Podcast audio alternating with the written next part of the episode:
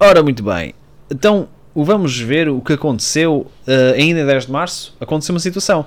O Silicon Valley Bank, o 16º maior banco dos Estados Unidos, quebra, criando a maior falência bancária desde a crise financeira de 2008, afetando empresas em todo o mundo. Eu, se eu tiver ainda alguma energia depois de fazer este, este episódio de podcast, eu ainda sou capaz de fazer um outro podcast. Vamos ver, vamos ver. Um, basicamente, eu tinha dito que eu ia fazer acerca do.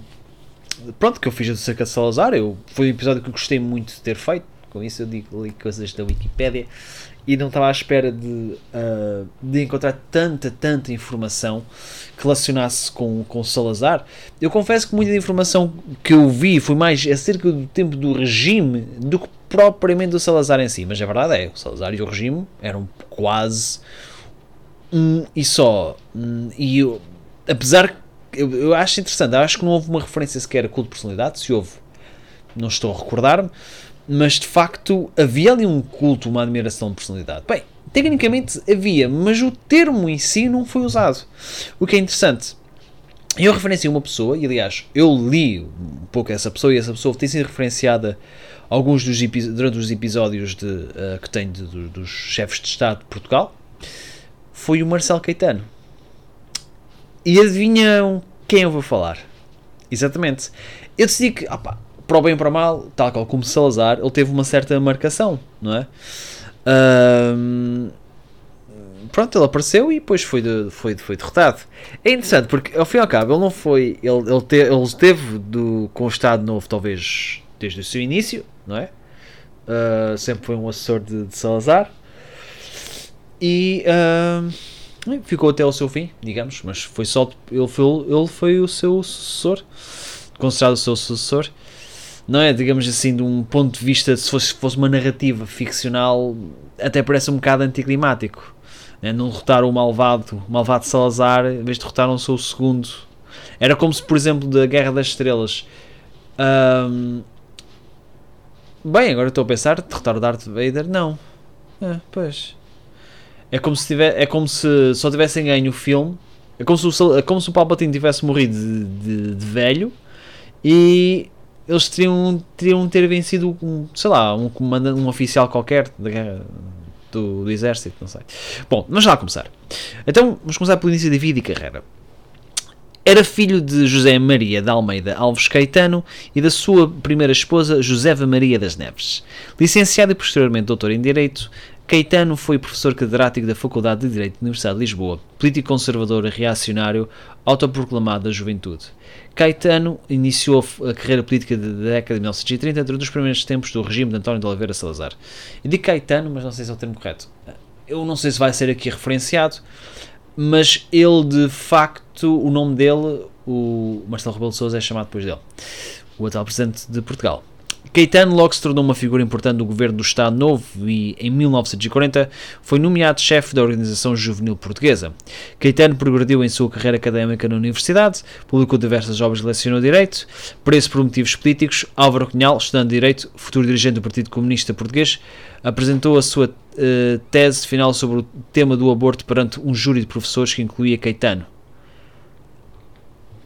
Ai, é que fixe! Ai, adorava ver essa tese! Entre 1944 e 1947, Caetano foi ministro das Colónias e, em 1947, tornou-se o presidente da diretoria executiva da União Nacional. Ele também atuou como presidente da Câmara Corporativa entre 1949 e 1955. De 1955 a 1958, foi ministro adjunto à presidência do Conselho de Ministros e foi o homem mais poderoso do regime depois de Salazar, que se aproximava da idade da reforma. A relação foi tensa em alguns momentos, o que impediu Caetano de ser um sucessor claro. Olha, não sabia disto. Regressou uh, à carreira académica e manteve funções políticas formalmente importantes, como a de presidente executivo da União Nacional. Caetano tornou-se o nono reitor da Universidade de Lisboa a partir de 1959, mas a crise académica de 1962 o levou a renunciar depois que estudantes em protesto entraram em confronto com a tropa de choque no campus. Por outro lado, os estudantes que apoiavam o regime tentaram boicotar o ativismo o ativismo anti-regime. Houve, de facto, três gerações de militantes da direita radical nas universidades escolas portuguesas entre 1985 e 1984 que se guiaram por um nacionalismo revolucionário em parte influenciado pela subcultura política do neofascismo europeu. O cerne da luta entre destes estudantes radicais residia de uma defesa intransigente do Império Português dos tempos do regime fascista. Agora vamos passar, isto, damos aqui um bocadinho de salto do tempo, para o seu tempo como Primeiro-Ministro. Em agosto de 1968, Salazar sofreu repentinamente um derrame após uma queda em sua casa. Depois de 36 anos do cargo, o ex-presidente de 79 foi demitido pelo presidente Américo Tomás. Depois de passar uma série uh, de, de opções, Tomás nomeou Caetano para substituir Salazar em 27 de setembro de 1968.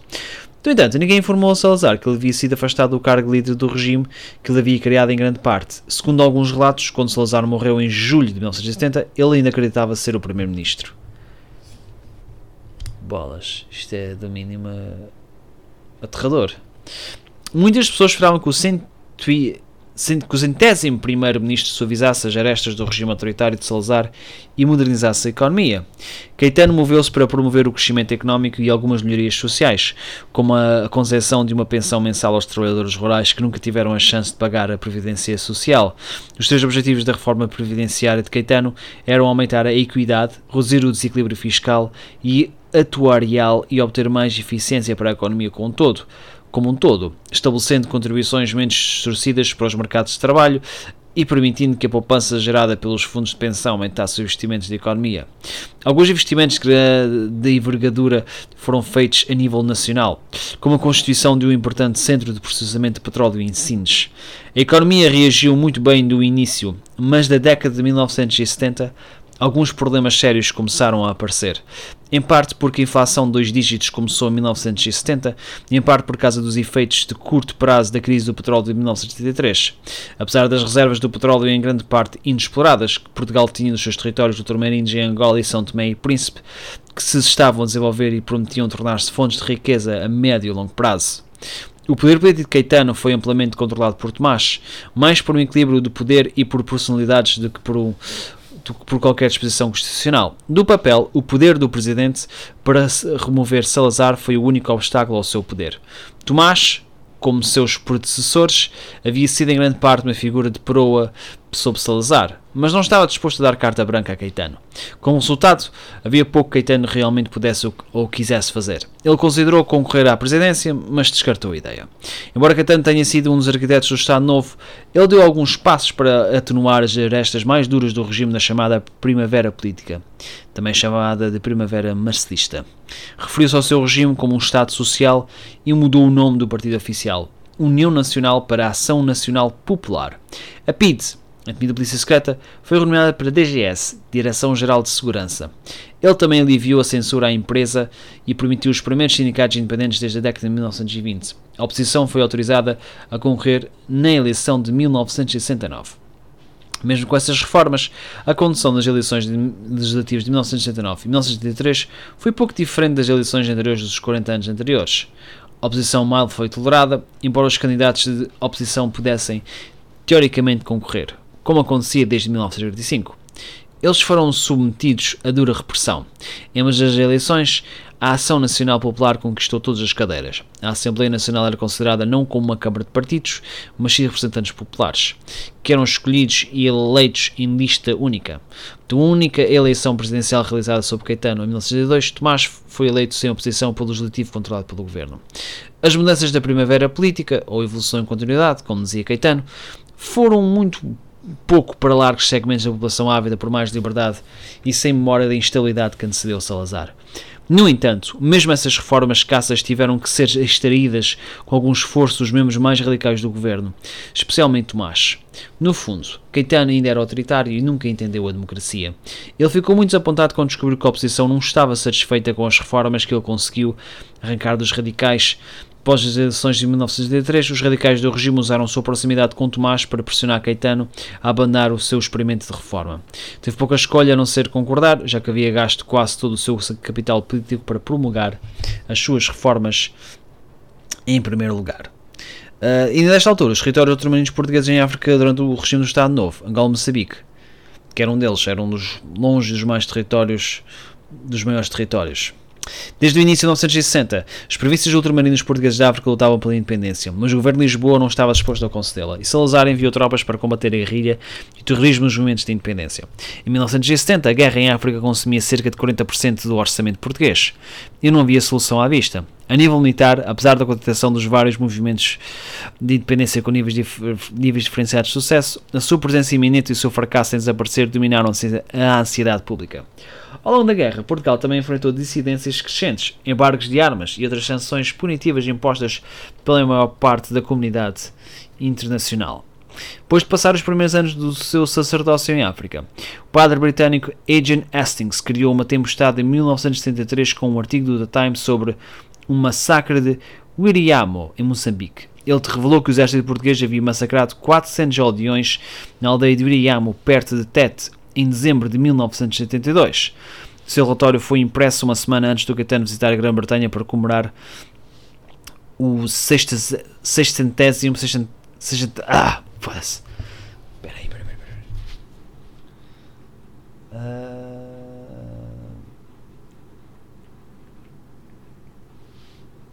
Ah, sextentésimo. Sextentésimo aniversário da Aliança Anglo-Portuguesa. Crescente isolamento de Portugal após as reivindicações de Hastings tem sido frequentemente citado como um fator que ajudou a provocar a Revolução dos Escravos, um golpe que depôs o regime de Caetano em 1974. Do início da década de 1960, a guerra de contra-insurgência havia sido vencida em Angola, estava menos do que satisfatoriamente contida em Moçambique e perigosamente estagnada na Guiné Portuguesa, e assim o governo português decidiu criar políticas de sustentabilidade para permitir fontes contínuas de financiamento para o esforço da guerra por longo prazo. Em 13 de novembro de 1962 foi criado um fundo soberano, o Fundo Ultramar, para financiar o esforço de contra-insurgência dos territórios ultramarinos portugueses. Além disso, novos decretos-lei, decretos-leis números 353 de 13 de julho de 1963 409 de 20 de agosto, foram aplicados para reduzir gastos militares e aumentar o número de oficiais, incorporando milícias regulares como se fossem oficiais regulares de caminhos militares. Mas, eventualmente, alguém teria que. Pronto, houve uma espécie de roubar. Do início de 1974, os sinais da rebelião aumentaram. O movimento das Forças Armadas foi formado dentro do exército e começou a planejar um golpe para acabar com o regime. Em março, foi feita uma tentativa mal sucedida contra o regime. Até então, Caetano havia oferecido sua renúncia ao presidente mais de uma vez, mas seu pedido foi negado. E agora pouca tentativa ou possibilidade de política de controlar os movimentos da oposição. Em 25 de abril de 1984, os militares derrubaram o regime da Revolução dos Escravos. Caetano renunciou e foi levado sob custódia militar. As Forças Guerrilheiras Independentes Africanas combinadas do Movimento Popular de Libertação de Angola, MPLA, da União Nacional para a Independência Total de Angola, UNITA, e da Frente Nacional de Libertação de Angola, FNLA, em Angola. O PAIGC na Guiné Portuguesa e a Frelimo em Moçambique tiveram sucesso da sua rebelião nacionalista quando a sua guerra de guerrilha continua levou elementos das Forças Armadas Portuguesas a dar um golpe em Lisboa de, em 1974. O movimento das Forças Armadas derrubou o governo de Lisboa como forma de protesto contra a guerra em curso da Guiné Portuguesa, que parecia não ter fim militar à vista. Para se rebelar contra as novas leis militares que seriam apresentadas do ano seguinte, os tais decretos de leis uh, referenciados, acho há bocado. Exatamente. Para reduzir as despesas militares incorporar em pé de igualdade os oficiais das milícias e caminhos militares dos ramos do exército. Pronto, qual foi a vida posterior deste senhor? Após a missão de Caetano, ele foi levado sob custódia para a Ilha da Madeira, onde permaneceu alguns dias. Ele então voou para o exílio no Brasil, que era governado por sua própria ditadura. Uh, ele morreu no Rio de Janeiro de um ataque cardíaco em 1980 ele também teve algumas publicações. Caetano publicou vários livros, entre os quais vários livros jurídicos muito conceituados e dois livros de memórias do exílio, Minhas Memórias de Salazar e Depoimento. Ele foi uma das maiores autoridades mundiais em direito administrativo e algumas de suas obras foram estudadas até mesmo em universidades soviéticas. Também escreveu Os Nativos da Economia Africana em 1954. Durante o seu exílio no Brasil, desenvolveu atividades académicas e publicou trabalhos sobre direito administrativo e constitucional. Agora passamos um bocadinho para a sua vida pessoal. A 27 de outubro de 1930, Caetano casou-se com Maria Teresa Teixeira de Queiroz de Barros, 23 de junho de 1916, 14 de janeiro de 1931, irmã do político antifascista Henrique de Barros. Curioso. O único presidente da Assembleia Constitucional de Portugal, filha do escritor João de Barros e sua esposa Raquel Teixeira de Queiroz, e neta paterna do primeiro Visconde da Maria Grande, ele teve quatro filhos. José Maria de Barros José Maria de Barros Alves Caetano, nascido em Lisboa, 16 de agosto de 1983, casado primeiramente com Maria João Ressano Garcia de Lacerda, filha de João Caetano Soares da Silveira Pereira Fujás de Lacerda, Paris, de 13 de setembro de 1903, ainda certamente terá falecido, mas não, não sabe-se quem, quando. Parente distante do primeiro barão, primeiro Visconde Nossa Senhora de Mercês, primeiro barão de Selva Terra de Magos, primeiro Visconde de Alvalade. Esposa Maria Júlia Cardoso Ressano, Lisboa, nascida 4 de dezembro de 1909, com data de nascimento desconhecida. Neta do 51º Ministro da Fazenda, a 7 de fevereiro de 1997, Federico Ressano Garcia, espanhol, duas vezes sobrinha neta com Maria Laura de Soveral Rodrigues. Nascida em Benguela, 23 de março de 1933. Uh, divorciada com descendência de Edmundo Gastão da Costa Ribeiro da Silva e filha de António Carlos e Luís, esposa Ernestina de Lança de Sovaral Rodrigues, uh, nascida Castro Verde, parente distante do primeiro Visconde de Albelver e teve descendência. Isto foi isto, tudo só do primeiro filho. O segundo filho foi João de Barros Alves Caetano, Lisboa, 12 de dezembro de 1981, uh, viria a morrer a 27 de junho de 2009. Arquiteto. Uh, e. Peraí, qual é o número? 1332, associado do Clube Tauromáquico, casado com a francesa Françoise Michel Nicolas, e teve um problema. Não sei qual é. Outro é o Miguel de Barros Alves. Miguel Barros Alves Caetano. Nascido em Lisboa, São Sebastião de Pedreira, 6 de junho de 1985, casado com Maria José de Freitas de Pereira, Lupi, nascida de descendência italiana masculina e esposa. Uh, peraí. Uh, a Martal Maria José nasceu em Lisboa, Lumiar, 26 de dezembro de 1984. Filho de José Lupi, Lisboa, Encarnação, 22 de dezembro de 1902. Viria a morrer em Lisboa, Lumiar, 16 de janeiro de 1970. De descendência italiana masculina e esposa, que morreu em Lisboa, 19 de junho de 1930, não nasceu. Maria Amela de Freitas Pereira, Lisboa, 4 de junho de 1900, Lisboa, 5 de dezembro de 1902 e teve imitir. Não percebo. Por último, Ana Maria de Barros Caetano. Nasceu em Lisboa, de 7 de dezembro de 1917, casou-se em Lisboa, Alvalade, em 1997, como segunda mulher com Caetano Maria Reinhardt Barão de Vega, nascido em 1941. Divorciada com descendência de Maria Teresa Nunes Albuquerque Teotónio Pereira, arquiteto de renome, sem descendência. Hum...